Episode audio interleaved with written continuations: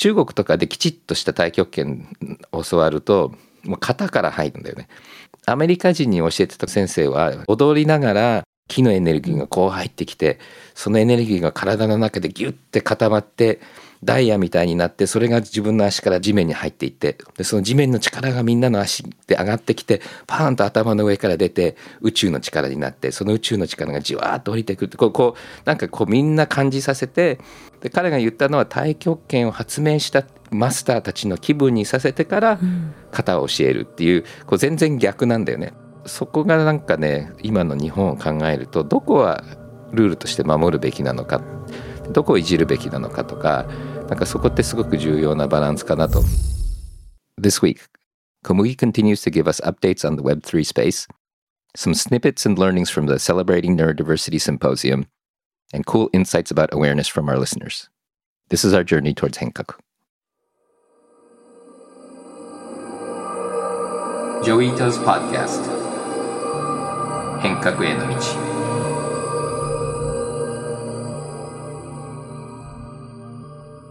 こんにちは、伊藤浄一です。こんにちは、奥井奈々です。今週は僕はなんかいろいろあって、まあ、ちょうど先週、ポッドキャストのレコーディングの時に、ニューラディバーシティのイベントの最中だったんだけども、その後に、ハンズオン東京っていうもっと障害者全体の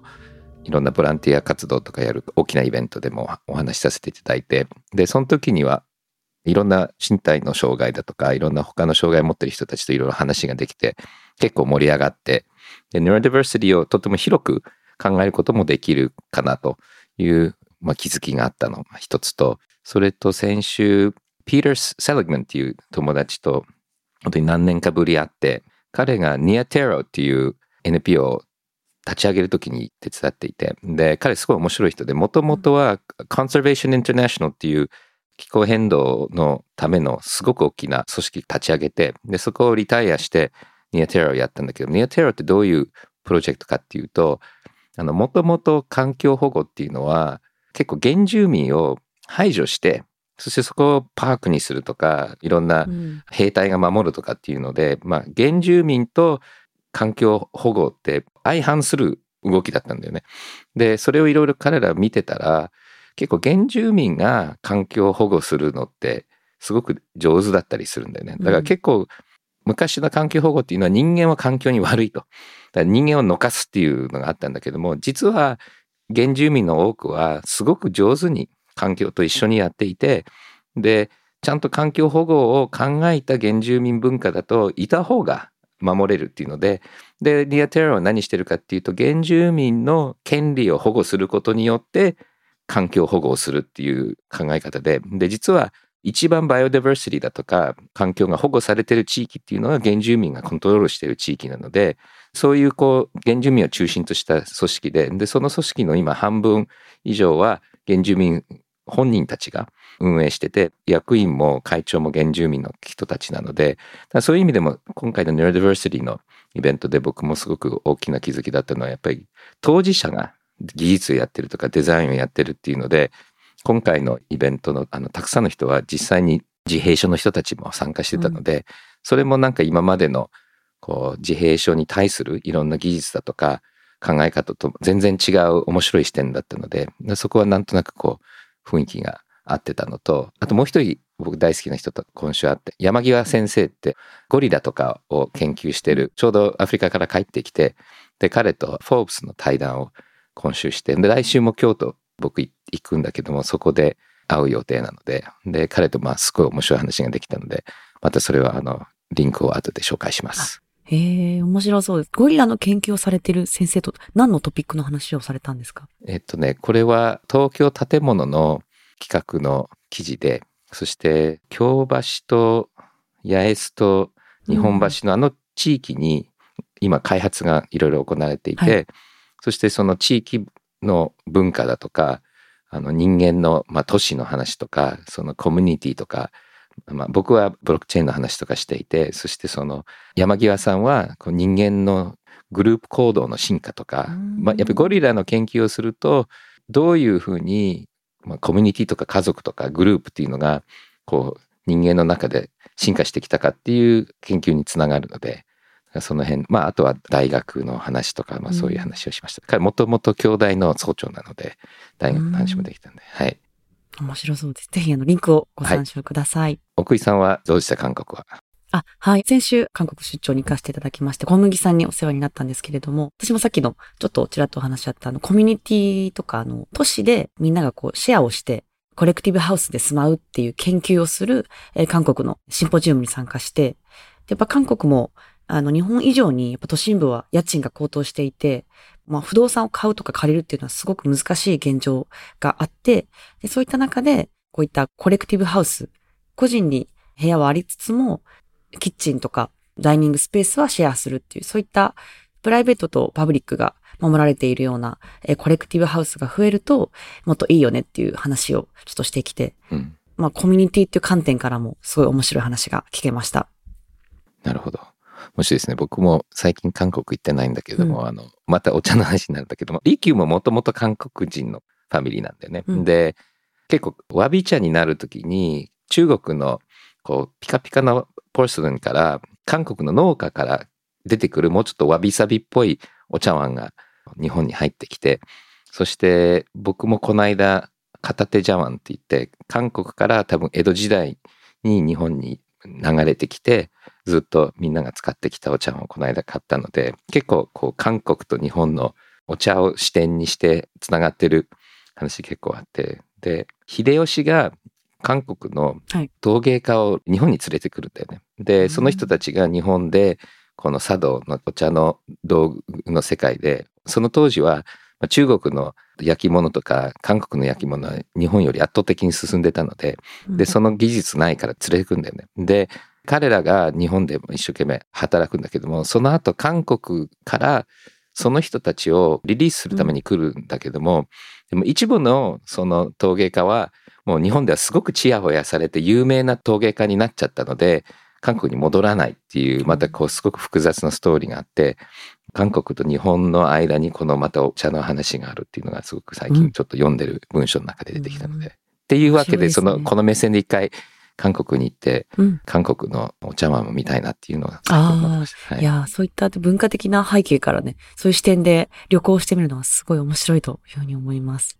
えーそしてジョイさんからお話のあったシンポジウムについては後ほど詳しくお届けします。えーでは、今月は1ヶ月を通して、えーニューロダイバーシティをテーマにお届けしていきます。脳や神経の多様性を認め合い、称え合うためにえーどうすればよいのかをえー一緒に考えていきたいと思います。それでは、ウィークリー GM のニュースのコーナーに移りたいと思います。まず、ヘッドラインのおさらいから。アメリカの議員グループが SEC のゲンズラー委員長にビットコインの ETF 承認を要求しました。バイナンスジャパンが三菱 UFJ 信託銀行とステーブルコイン発行を目指すことが分かりました。アメリカの連邦準備制度理事会がトークン化と金融安定性に関するレポートをまとめました。日本暗号資産ビジネス協会が ICO、IEO による資金調達の制度改革案を公表しました。はい。では、ここからは Web3 リサーチャーの小麦さんによる詳しい解説をお聞きください。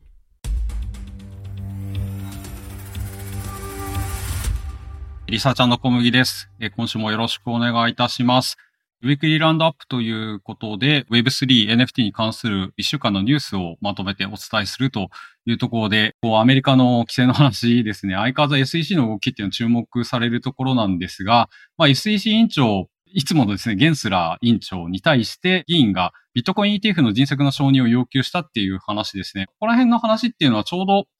ゲンスラー委員長がですね、会員の金融サービス委員会の公聴会に出席するっていうことに先立って行われた、こういうような要求っていうところで、まあこれにまつわるニュースがいくつかあるわけなんですけども、まあこのビットコイン ETF ってものがいかに重要かっていうところ、まあ金融機関にとって重要っていうところは非常にあってですね、このビットコインの現物の ETF が出ることによって、流動性が非常に高いものになってくるので、この ETF っていうところがどういうふうになっていくのかっていうのはかなり注目されているっていう話ですね。このゲンスラー委員長がこの公聴会に出て、結局のところですね、こう ETF がどうなるのかってことについては回答拒否したみたいなところが書かれていたりですね。まあ、ビットコインは有価証券ではないっていう確認ができたというところで、まあ、ほぼ進展があまりないっていうようなところですね。なので、このゲンスラー委員長のこの動向というかその判断っていうのは、まあかなり恣意的だっていうふうに批判されることもあるんですけども、なかなかこのビットコイン ETF どうなるんだっていうようなところは、まあ金融機関の方々がこうやきもきするような状況になってるのかなという感じであります。バイナンスジャパンが三菱 FJ 信託銀行とステーブルコインの発行を目指すっていうなかなかこうグローバルの展開とはまた違う動きだなというところで面白い動きになってきてるっていうところですね。これはあの、かねてから言ってました、あの、プログマって呼ばれる新しいデジタル資産、通貨だったりとか証券を発行する基盤っていうものをプログマが、まあ、この間分社化して独立したっていうニュースもありましたけども、ここで発行するってことを目指すっていう話になってるってことですね。バイナンスジャパンに限らずですね、国内事業者が結構、このステーブルコイン領域に出ていこうっていう話は活発化しておりまして、オリックス銀行がステーブル発行の実証実験を開始したっていう話なんですけども、日本経済新聞さんがステーブルコイン参入に向けた動きということでまとめております。ここであの結構いくつかのデータというのが書かれているわけなんですけども、今のステーブルコインの時価総額、グローバル全体で18兆4000億円ぐらいになってますね。1243億ドルっていうステーブルコインが流通しておりますっていうところだったりとか、あとはあの、このステーブルコインの市場っていうものの予測ですね。投資会社のバーンスタインによれば、世界のステーブルコイン市場は今後5年で2兆8000億ドル、約410兆円まで成長するんじゃないのかっていうふうに見込まれてるっていう話が書いてあります。国内の事業者にとってのステーブルコインっていうのは、企業間決済市場の取り込み、特にですね、国際間ですね、まあ、この円とドルをまたぐとかですね、そういった時に、やっぱり通貨っていうもので決済しなきゃいけないっていうところで、タイムラグがあったりとか、それが即時決済できるっていうところがステーブルコインのいいところですし、為替っていうものを意識しなくていいっていうのは語弊がありますけども、そういったものがフリクションが減っていくっていう流れにある。オリックス銀行はグループ企業に取引先を多く抱える自動車メーカーなどの決済でステーブルコイン採用に働きかけたい考えだっていうことが述べられていたりしますので、まあ、国内ですと結構あの、企業間決済っていうところに注目が集まってるっていう話ですね。例えばトヨタ自動車がトヨタブロックチェーンラボを通じてブロックチェーンの有用性を探っているっていうところで、まあ同じく自動車産業においては、やっぱりグローバルで企業間決済が多く使われているっていうところですね。まあこういうところでステーブルコインが使われていくっていうところで、まあかなりですね、この今までクリプトで話していたような話が、まあ TradFi と呼ばれる伝統的な金融機関、金融産業に入っていってるっていうことがよくわかるような記事かなと思います。こういう話が出れば当然ですね、それに対する危険性っていうものも注目されていくっていうところですね。アメリカの FRB ですね、連邦準備制度理事会がトークナイゼーションオーバービュー and Financial Stability Implications っていう論文を出したというところで、まあ、結構ですね、このペーパー自体の中身が面白くてですね、今現状を規制の範囲にあるこのトークン化された資産にはどういうものがあるのかっていうのが結構列挙されているっていうところで、見てみると、やっぱりこの債券ですとか、まあ、社債のようなものですとか、不動産っていうものが挙げられているようなところですね。ですので、まあ、こういったものが広がれば広がるほど、金融の安定化に、こう、不安な要素が広がっていくんじゃないのかってことが指摘されているっていうところで、これは表と裏という感じで、まあ、進めば進めほどそういう議論も進んでいくっていう話かなと思います。日本暗号資産ビジネス協会 JCBA が暗号資産交換業者を介した資金調達、いわゆる IEO、 Initial Exchange Offering に関する制度改革案を公表したというニュースですね。こちらは IEO については件数が徐々に増えてきて、まあこれから IEO しますよっていうようなプロジェクトも増えてるっていうところに合わせて、この IO 市場っていうものを、まあ、ちゃんと健全なものにしていきましょうっていう流れの中であるというところで、IO に関しては、例えば公募価格ですね、募集した価格をこう流動化して取引が始まってすぐに公募価格割れって呼ばれるものです。価格が安くなってしまったりすることによるレピテーションの問題とかですね、他にも他の仮想通貨取引所、暗号資産取引所で取引が広がらないとか、まあ、流動性の問題っていうものが取り沙汰されていて、そこら辺の解決策っていうものをちゃんとすべきじゃないのかっていうようなことが今議論されて、えっと、それが提案としてなされたというところですね。結構しっかりこの JCBA のホームページからですね、資料が見れるようになっておりまして、えっと、実際の資料もかなり参考になるものかなというところで、今の、例えば流動化してすぐに価格が上下してしまうっていうところだと、やっぱり投機的なものになってしまうよねっていうような問題点につながっていたりするっていうところですね。まあ実際にこの4つのアジェンダっていうのが明確に示されて、ここについてちゃんと自主規制をしていきましょうっていう話をしているっていうところで、こういうふうに IEO に関しても、まあ規制というよりはちゃんとこうルールメイクをしていきましょうっていう流れができてきてるっていうところですね。まあ、全体的にこう金融とこの暗号資産っていうものが一緒に語られるようになってくるっていうところはなんとなくのこう大きな変化だなと最近感じているようなところかなと思います。以上、ウィークリー GM ニュースのリマスタリング版でした。えー、ジョイさんは何か追加のコメントはありますでしょうか？はい。この中で引き続き僕の元同僚のゲンズラーが結構いろんな SEC の立場で規制の話が進んでると思うんですけども、多分 IEO の話にちょっと出て、で、最近増えてきてると思うんですけども、ちょっとその言葉の定義をリスナーに説明してあげるといいかなと思って、はい、で、僕ももともと2017年ぐらいかな、ICO っていうのがすごい増えてて、僕も結構批判してたんですよね。で、ICO って何かっていうと、Initial Coin Offering って言って、トークンが株だとすると、まあ、上場みたいなもんですね。みんなにトークンを売り出すと。で、大体こう一部自分たちが持ってて、で、インサイダーに少し売って、で、その後、誰でも買えるようにして、で、それが結構バブルになって上がって、また自分たち持ってるやつをバンって売って、クラッシュするっていうケースが結構多くて、で、もちろんちゃんとした ICO っていうのはあったんだけども、誰もこう監査してなかったり、責任持ってちゃんとできてるかどうかってなかなかできなかったので、結構バブルにもなってすごく良くなかったケースが多かったので、すごい批判したんだけども、で、ICO は今でも続くんだけども、この IEO って何かっていうと、これもトークンを公開するんだけども、 exchange、交換所がリスティングをするので、で、交換所も規制されてるんで、日本なんかだと金融庁に規制されてるので、うん、IEO するときにはいろんなルールがあって、ちゃんとこう、まあ、株式上場みたいな感じに、ちゃんといろんなルールに基づいて、で、しかもその信頼された仲介業者が入ってるっていうので、まあ、ICO よりは詐欺は防げるっていうのが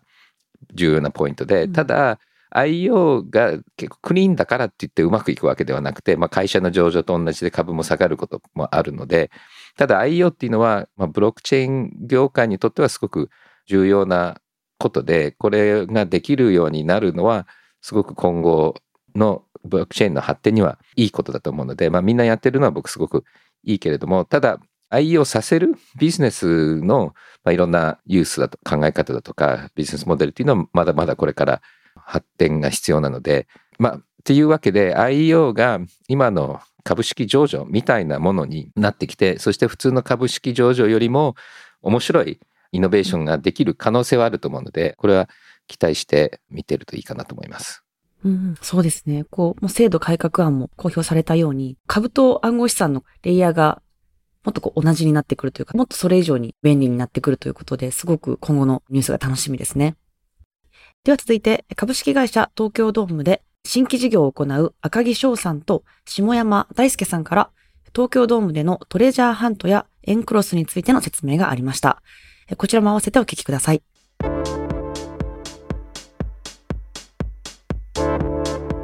私ども東京ドームという会社は、2020年のコロナの緊急事態宣言以降ですね、まあ、お客様がイベントとかなかったために、まあ、来場しないってことになりまして、結構経営が傾いたということがあったりします。で今、あのコロナからも復活してきまして、別の資本も変わりながら、企業としてまた活動できるんですけども、まあ、この危機に直面したときに、やはりその会社としてもっとこうパワーアップしていく必要があるというふうに思っております。で、皆さん、あの、東京ドームに来たことってある方多いかと思うんですけども、当社のサービスを受けて、その最先端のテクノロジーを感じるとか、こうトレンドに合わせたこの最先端を言ってるっていう会見ってなかなかないなちょっと思うんですね。僕らも従業員として、そういうなんか最先端の体験とかを提供しているっていうちょっと自負もなかったもので、で、思い返してみると、東京ドームっていう会社はそのジェットコースターっていうものを日本初で取り入れたりだとかですね、都市型の温泉施設を作ったりだとか、あとは東京ドームというその国内初の屋内球場を作ったっていう形で、平成の半ばぐらいまではかなり最先端を行くようなテクノロジーを入れるとか、エンタメコンテンツを入れるっていう会社だったんですが、ちょっとここに30年ぐらいそういったそのフロンティアスピリッツを持った経営ができなかったなっていう反省があり、このコロナを乗り越えたので、次はもっとこの大きな変化が来ると思ってます。そこを乗り越えていくために何が必要かって考えたときに、やっぱりこれからのエンタメ体験に不可分なテクノロジーっていう要素も積極的に取り入れて生まれ変わっていこうと思ってます。今回紹介する取り組みについては、まあそれの最初の取り組みというような位置づけになっております。9月25日から10月25日の間に東京ドームシティ内にですね、約20箇所の NFT がもらえるスポットがありまして、まあ、期間内にどれだけこう、その NFT を獲得できるかっていうところを競っていただいて、まあ、その競っていただいた中で上位10名の方にプレミアム NFT と、まあ、東京ドームグループ利用券っていうのをプレゼントするっていうようなゲーム性を持った、えイベントになっております。で、続きまして、12月末に行われるエンクロスについて説明させていただきます。エンクロスというブロックチェーンをテーマにしたビジネスコンテストになっております。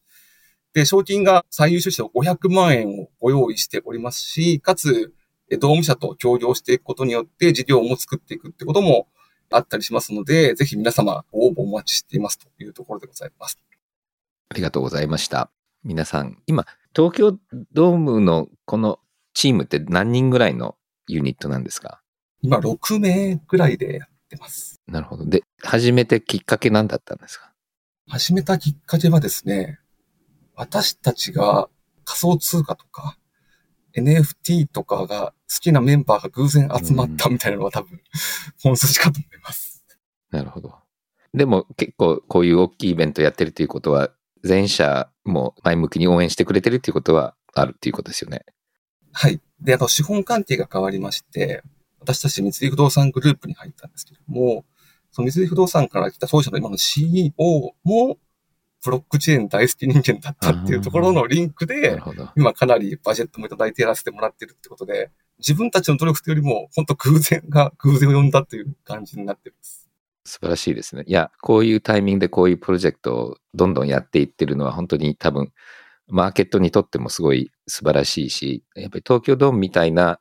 ちゃんと場所を持ってるところが、こうやってやると、本当にさっきのスタンプラリーなんかでも、僕も実験的にのコールバックと一緒にやってたんですけども、やっぱり東京ドームがやると、なんか本物感がすごく出るので、すごい嬉しいですね。で、ぜひ、そのスタンプラリーの結果、まあ、なんか学びがあったら、またシェアしていただきたいなと思います。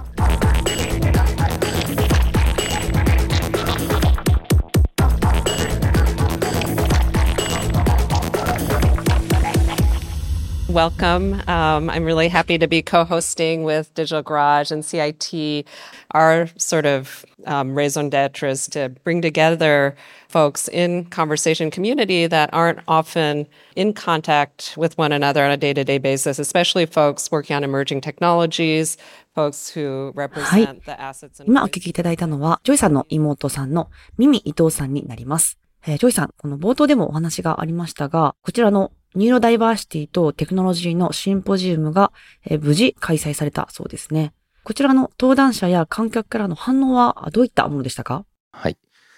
まあ実験だったので、どうなるのか全く分かんなかったけれども、とっても良かったです。それで、結構少ない数の世界中のリサーチャーと当事者が、まあ、コアにあって、で、途中で一回だけ外の人たち、100人ぐらい来てもらって、そしてパネルディスカッションとかして、そしてその後、またいろんな文化のアクティビティ一緒にやったり、一つの日は、ハンゾン東京のまた別のイベントの家族とか、その当事者の親とか自閉症の子たちと、このリサーチャーたちを一緒にして、で、リサーチャーたちにいろんなこうアクティビティをデザインさせて、で、それでインタラクションしたんだけども、そこがすごく良くて、これもちょっとどうなるのか分かんなかったんだけども、で、その中で例えば、なんか一つは、なんかこう木みたいのがあって、そして自分が親として、こう自閉症の子供とか障害者の子供がいることによって、本当はやりたかったけども、絶対やらないって諦めたもの、諦めるものを葉っぱに書いて下に置いて、そして自分の子供がいずれやれるようになるだろうっていう希望をその木の上のお花にして、で、自分がこう、何か諦めることによって、この子供の夢の肥やしになるっていうようなのアクティビティにして、でもみんな泣いちゃって、ですごい感動して、で、こういうふうに考えたことなかったとか言って、結構ね、いろんなそういうようなアクティビティがあって、で、めちゃくちゃそれも反応は良かったし、で、やっぱりこう日本っていうのはあんまり当事者がいろいろうん。デザインしたり話したりするのってまあなくはないんだけど、話のレベルがやっぱり海外の方が進んでるので、で、だからこう日本人とそこの接触もすごくあの良かったのと、あと今回いろんなタイプのリサーチャーを呼んだので、このヒューマンインターフェースのとことか学びだとかコンピューターの方とか。で彼らもいろいろディスカッションできたのでなんか今までなかったコラボレーションもすごくたくさん生まれそうなのですごく良かったと。うん、そうですね。こちらのシンポジウムでは、えニューロダイバーシティの特性などを意識して、えこんな取り組みも行われていました。We're also going to, like Mimi was saying, have a respectful dialogue about neurodiversity. So, one of the things we want to do is use silent clapping. So, instead of clapping applause that can be sensory overload, we'll do our silent clapping like this. And if there's any other kind of norms or practices to make the space and time together more sensory friendly, uh, neurodiverse friendly, please bring those up. はい。ニューロダイバーシティの人々の中には、大きな音に敏感な方も多いので、えーインクルーシブな環境を作るべく、拍手の代わりに、この silent clapping というものを導入したということなんですが、この silent clapping って聞いたことはないんですけれども、一体どんなものなんでしょうか？ニューロディバーシティの中で結構自閉症の人たちが多くいてで自閉症の一部の人たちはこう sensory overload って言ってこう照明が明るいこととか音がいっぱい出てるとかいろんなこの五感うん。の刺激をすごく過剰に感じちゃう人たちって結構多くてでその中でこの手のクラッピングの音っていうのが、まあ、自閉症の人たちの中でそういうこう手のパタパタパタっていう音が気になる人もいるのでそうするとその拍手するよりもこう手を上げてで手をこうパタパタパタって音を出さないで振るっていうのが実はアメリカでよくあるパターンででそれをみんなに紹介してやってもらったっていうことですね。これあの、ちょっと音では伝わりにくいんですけど、手を上げて、くるくるくるってこう、振るっていうようなことなんですが、当日、この会場では、まあ、どういった雰囲気になったんですか？そうですね。まあ、最初にこうやって説明してみんながクラッピングをそれでやるのと、あと、本当の拍手と違って音が出ないから、こう人が喋ってる時やっても止まらないんだよね。だからそういう意味でも、まあ、よくアメリカの会議で最近流行ってるので、うん日本にそれがこうやって伝わっていくかなっていう感じがしました。ええそうなんですね。結構こうビジネスシーンとか日常でもこうやって使われると、とてもこういいですよね。はい。はい。えそして、ジョイさんがこのシンポジウムの冒頭で出席者に向けて伝えていたメッセージがえ印象的だったので、ここでお届けしたいと思います。では、こちらをお聞きください。it's really kind of an experiment. Uh, my sister and I uh, were talking about, you know, what is the, is there some interesting intersection between technology, uh, work around autism, work around connected learning, around advocacy, around design? I started brainstorming and we came up with this conference and we were trying to figure out if it's a thing and if it's a thing or what kind of thing is it. And we were trying to pick really interesting, uh, innovative people at the intersection of all this. So we have uh, uh, self advocates here, we have designers here, we have faculty members and students and people from industry. It's a small group. So I think the key is to try to understand the space, to get to know each other, to hopefully uh, expand our learning and maybe uh, make some connections across networks. ジョイさんの言葉を要約しますと、このシンポジウムは実験的な試みであると。テクノロジーと自閉症、当事者運動、デザインや connected learning などが交差するポイントを探ろうとするものです。こちらの自閉症当事者やデザイナー、教員や学生といった様々な人々を集めることで、それぞれの世界を知り、ニューロダイバーシティに関する理解を広げ、つながりを築いてほしいということでした。こちらのシンポジウムで行われたトークは来週以降もお届けしていきますのでお楽しみください。はい。これからお便りをいくつか紹介したいと思います。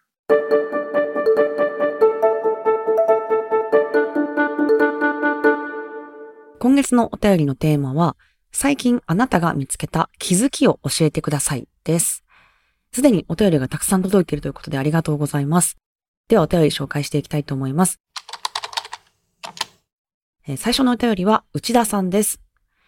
老子の上善水のごとしという言葉から考え方の気づきがありました。最近予期しないことや思い通りにいかないことがあっても、水のように柔軟に対応するように意識しています。AI やブロックチェーン技術といった変化の激しい時代には必要な考え方だと思います。続いては、ゼンさんです。気づきを得るためには、一つのことに没頭することが大切だと気づきました。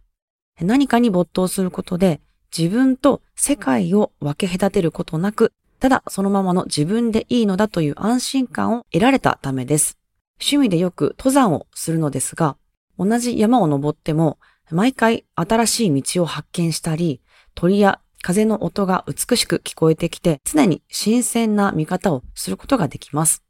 これはただ歩くことに没頭することで、面白いアイディアが浮かぶ典型だと思います。今後山登りをさらに没頭して、さらに気づきを深めていきたいです。そして、モナシンさんからのお便りです。私の最近の気づきの一つは、ルールに縛られず、心のままに飛び込んでみるを改めて感じたことです。ご縁があって台湾茶に触れる機会があったのですが、陶芸家で茶人の市川隆さんがご自身で作られていた茶車という茶道具と森の中で自然にあるものを使ってお茶会をされていて、その場で手に入るものを寄せ集め、それらを部品として試行錯誤しながら最終的に新しいものを作るという一連の流れに感銘を受けました。そこで自分でも海岸で野立てをする際にお気に入りの道具を探すところからやってみました。心のままに自然と向き合うことで普段見過ごしがちだった自然の多様な側面に気づき何よりも楽しかったのです。お茶の世界に惹かれつつもお作法の数々と背筋を正さねばという思いから腰が重くなっていました。ですがそれはお茶のルールではなく自分の敷いた思い込みのルール。様々なお茶の楽しみ方があっていいのだと思いました。そしてこれはお茶だけではなくあらゆる物事に通じていると思い返した。それが今回の気づきでした。はい。ということで、ジョイさん、皆さんからたくさんの気づきが届きましたが、今月お届けするニューロダイバーシティについても気づきがあってこそという部分が多いと思いますが、はい。ジョイさんはお便りを聞いていかがでしたでしょうか？はい。このお便りのシリーズって本当になんかとってもいい感じがしますよね。で、今お茶の話も少し出たんだけども、僕もちょうど入門の許状を裏千家からもらって、初心者マークなんだけども、この居城って面白くて、それを見た時に、いや、まだこれできてないのになんでこれもらえるのって、いやいや違うの。これは習う権利をもらってるのであって、うんこの居城ないと教わってもいけないっていうすごい硬いのよね。で、日本の茶道っていうのはすっごいルールがいっぱいあって、でルールを守ってきちっとやらない人にも教えないっていうすごくまあクローズな世界で、うんさっきのその台湾のお茶の話を聞いたんだけども、とってもきちっとしたルールの中で、ここはクリエイティブにしていいよっていう、こうちょっと日本の伝統の世界と完全にフリーで何でもできるっていう世界とのこう比べると、実はすごく面白くて、日本ってやっぱりすごく伝統とかルールを大事にするのが、こうベンチャーとかやるときには結構足を引っ張ると思うんだけども、うん。ただこんだけ古い何百年も続いてるような、まあ、さっきの300年前の韓国のお茶碗がまだ僕使って飲めるっていうのはルールも大切にするけれども道具も大切にするすごくこうサステイナブルな考え方とかもうんどういう関係なのかなっていう話でさっきの山際さんの話に戻るとこの昔の日本の話が出てきててで結局その昔の着物ってちっちゃい時作ってでも体が大きくなっても着物ってそのまま着れてうん。で、だんだんボロボロになって着れなくなっちゃうと、それが風呂敷になって、で、その後雑巾になって、うん。で、その後焼いて、また畑にも戻すっていう、もう完全にサステイナビリティがこう重視されてたのが結構江戸時代のいろんなそういう伝統文化で、で、そういうこう自然のためとか、環境のこととか、人間関係のことを考えて、で、茶道もそうなんだよね。結局その亭主とお客の間をどうやってすごく効率よく、でもこうちゃんとハッピーになるためのルールをいっぱい作って、そしてポライトで、かつこう楽しいの、こうなんか、極めきったものをルールにしてるっていうのが、うん。まあ、裏千家みたいな佐渡のルールと、それとそこの中で、例えば利休なんかはすごくイノベーションして、そこからまた新しいルールが出てきてるんだけれども、ただ結構この日本の伝統だとこう、なんか自分でなんかルール考えるのはまだ100年早いよみたいなこともノリとしてあるので、多分だからこのルールとイノベーションって相反するっていうかこうテンションに入っているので、うんだからそこがなんかね今の日本を考えるとどこはルールとして守るべきなのかどこをいじるべきなのかとかなんかそこってすごく重要なバランスかなと。で多分そこの中で森の楽しみ方とかこう瞑想の方法とかも、まあ、昔から伝わってきた例えば森林浴とかなんかこう日本ってすぐ名前をつけてこうなんとかどうになっちゃうんだけどもそこもすごくこう勉強しながらまあでも自分でやるっていうこともすごく重要だと思うしでちょっと個人的な話ですると裏千家の家元のもとでちゃんとこう茶道をやりながらこうちょっと自分勝手のスタイルで野立てをやってみたり、まあ、両方やるのがまあいいバランスなのかなっていうのは、まあ、個人的なイメージでただそれ楽しくないとうんダメなのもあると思うんだよね。でだからそこも結構難しくて僕も太極拳やったことあってうんそれですごく有名な太極拳の先生がアメリカ人に教えてたんだよね。中国とかできちっとした太極拳を教わるともう型から入って本当にこう自分の気が流れるのって多分10年ぐらいかかるんだよね。でそれを信じてもう一生懸命こう型を勉強すると。でアメリカ人に教えてたこの先生はジャズダンスもできる先生ででまず踊るのね。で踊りながら気のエネルギーがこう入ってきてそのエネルギーが体の中でギュッて固まってダイヤみたいになってそれが自分の足からドーンって地面に入っていってでその地面の力がみんなの足で上がってきてパーンと頭の上から出て宇宙の力になってその宇宙の力がじわーっと降りてくるってこうこうなんかこうみんな感じさせてでもみんな泣いちゃうんだよね途中で。でその後ちょっとずつそれをから型に入っていって、で彼が言ったのは太極拳を発明したマスターたちの気分にさせてからうん型を教えるっていうこう全然逆なんだよね。でうちの妹は interest driven learner ってよく言っててそのやりたいことを追っかけるとかうんあの何かやるためには学ぶんだけれども何のためだかわからないこう宿題を先生からもらってもやりたくなかったっていうのからすると結構その型から入っちゃって最初楽しくない？だから日本の茶道なんかでもやっぱり学校で教わってる子たちって結構途中で飽きちゃったり挫折しちゃったりするので、うん。だから途中でこう楽しみを入れてあげた方がインセンティブが働くっていう考え方といやそんな子たちはいらないと。本気の修行をする覚悟がある人たちだけのためだとかなんかそこら辺も今多分その伝統を続ける人も結構減っちゃってるのでもう少しその楽しみを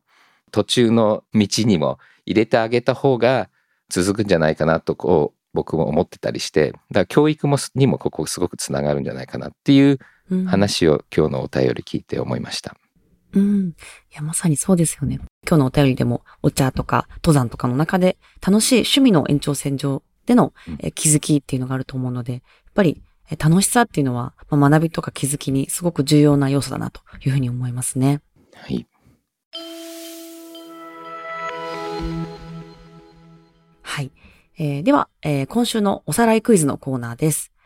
では、ジョイさん、今週の問題をお願いします。はい。脳や神経の多様性を表す言葉を英語で何て言うんでしょうか？正解が分かった方は、専用ページで入力をお願いします。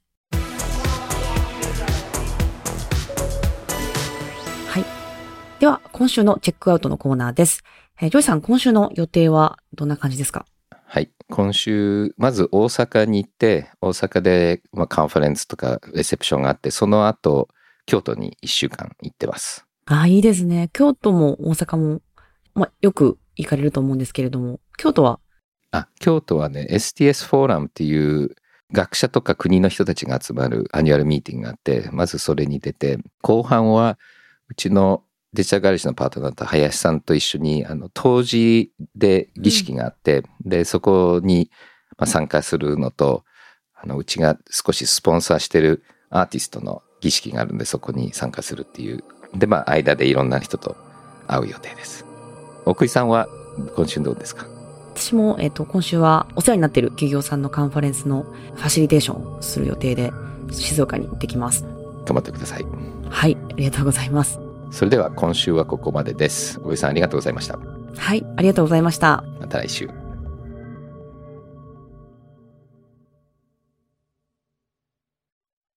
このポッドキャストでお話しする内容は、えクリプトや Web3 に関する一般的な情報に過ぎず、これらへの投資の勧誘を目的としたものではありません。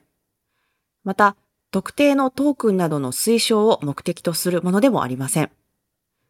クリプトの投資と売買はとてもリスクが高いものです。自分もやりたいと思ったら、プロのアドバイスをもらってから参加してください。また、最終的な投資決定は皆さんご自身の判断でなさるようにお願いします。デジタルガレージは危険な海に最初に飛び込むファーストペンギンスピリットを創業以来大事にし続けていますこれから来る Web3 オープンソース時代を見据えたテクノロジーで新たなビジネスを生み出す仲間を募集しています